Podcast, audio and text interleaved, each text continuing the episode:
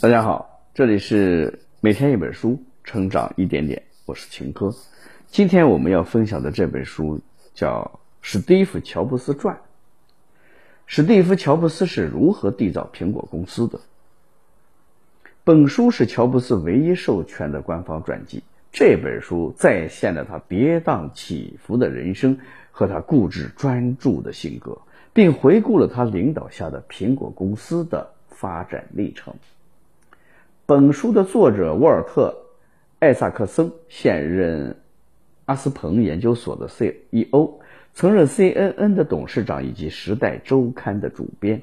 他也是美国著名的传记作家，曾经撰写过本杰明·富兰克林、爱因斯坦、基辛格、达芬奇等人的传记。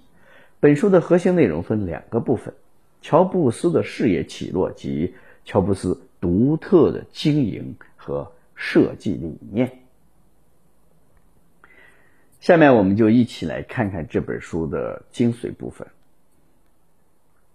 乔布斯作为苹果公司的首席执行官，他可以算得上是当代最伟大的企业家之一。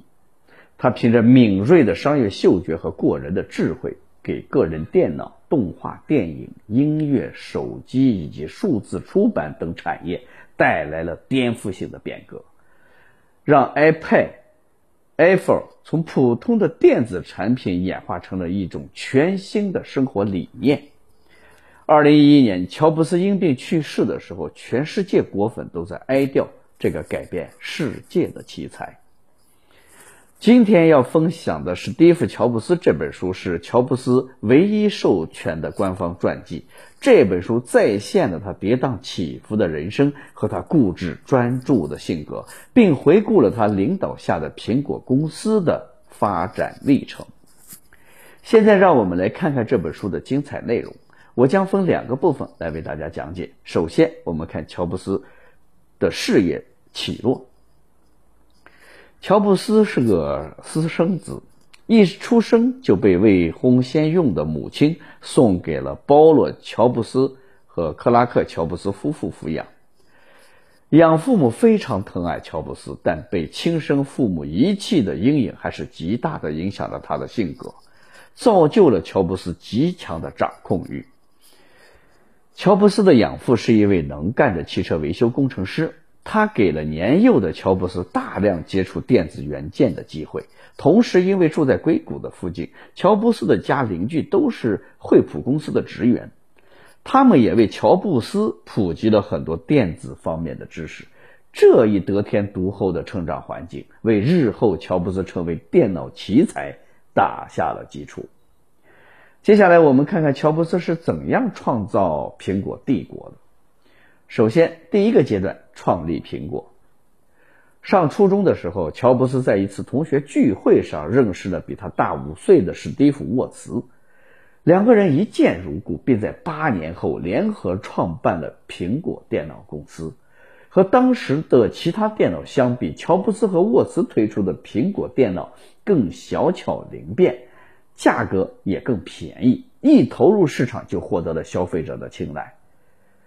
一九八零年，苹果公司挂牌上市，交易的第一天，市值就已经飙升到了十二亿美元。一九八五年，因为对电脑技术的突出贡献，乔布斯获得了由里根总统授予的国家级技术勋章。年轻的乔布斯可谓功成名就，一时风头无两。然而好景不长，苹果公司之后推出的几款产品有比较大的设计缺陷。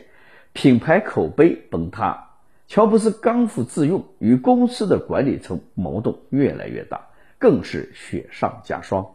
IBM 公司的创始人抢占了个人电脑的市场，一度逼得苹果公司节节败退。内忧外患之下，苹果公司董事会决定撤销乔布斯的经营大权。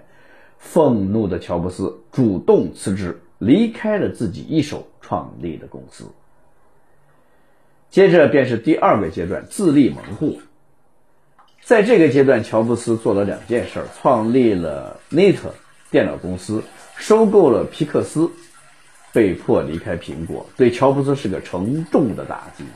但他很快重新振作，创办了 NET 公司，新公司主要面向企业和教育机构生产多功能电脑，他的电脑在当时一度成为最受欢迎的机型。一九八六年，乔布斯从乔治·卢卡斯手中收购了皮克斯动画工作室。在之后的十年里，皮克斯工作室制作了《玩具总动员》《海底总动员》等广受欢迎的动画电影。两千零六年，迪士尼以七十四亿美元的价格收购了皮克斯，乔布斯也成为迪士尼最大的个人股东。于是，被苹果扫地出门的乔布斯，终于凭借 NET 电脑公司和皮克斯动画工作室自立门户，在市场上站稳了脚跟。最后，第三个阶段，王者归来。在乔布斯因为《玩具总动员》而名声大振的时候，苹果公司却连年亏损，濒临绝境。一九九八年，走投无路的董事会不得不把乔布斯请回来，重新执掌苹果公司。乔布斯临危受命，进行了大刀阔斧的变革，砍掉了多条亏损严重的产品线，并紧接着开发出了 iMac、iPad 和。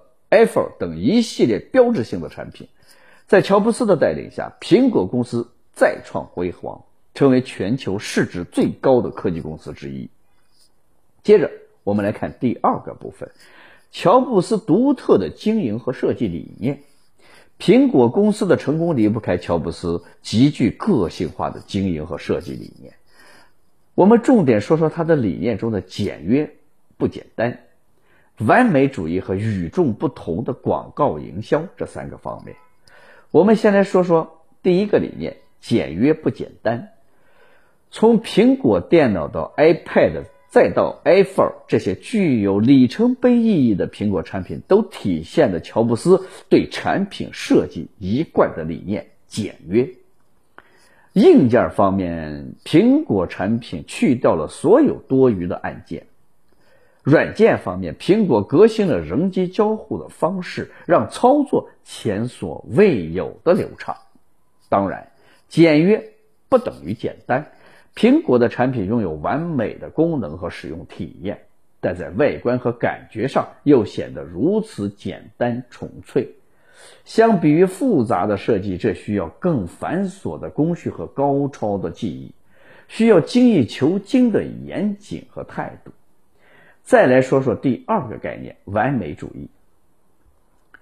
在乔布斯年少的时候，养父曾经告诉他，把柜子和栅栏的背面制作好也十分重要，尽管这些地方人们都看不到。这种对细节的追求，造就了乔布斯完美主义的倾向，也造就了精益求精的苹果产品。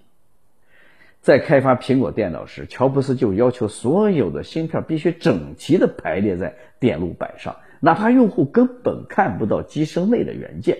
但苹果商店即将完成时，乔布斯要求全部推翻重做，仅仅因为觉得布局还可以做得更好。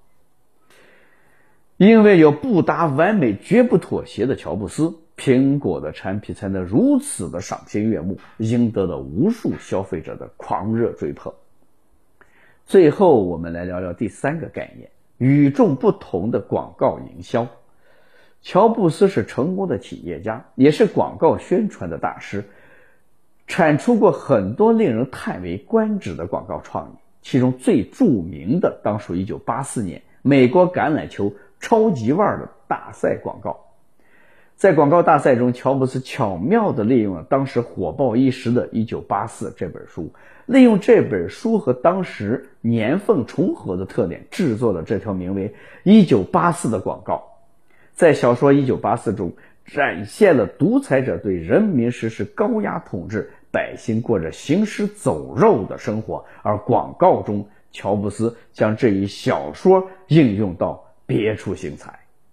广告中。一排排面无表情的男女聆听着屏幕上独裁者的训话。突然，一名身穿彩色衣裙的女子用大锤将屏幕砸碎了。画面中出现了一行字：“一月二十四日，苹果公司将推出麦金卡电脑。”你会知道为什么一九八四年不会变成小说《一九八四》中的那样？这条广告用极其叛逆的方式向世界宣告，苹果的麦金塔电脑将改变人类的命运。这一创意果然带来了一场轰动，为苹果公司掀起了一波销售高潮。讲到这儿，这本书的内容基本上已经结束了。我们再来从头梳理一下今天分享的内容。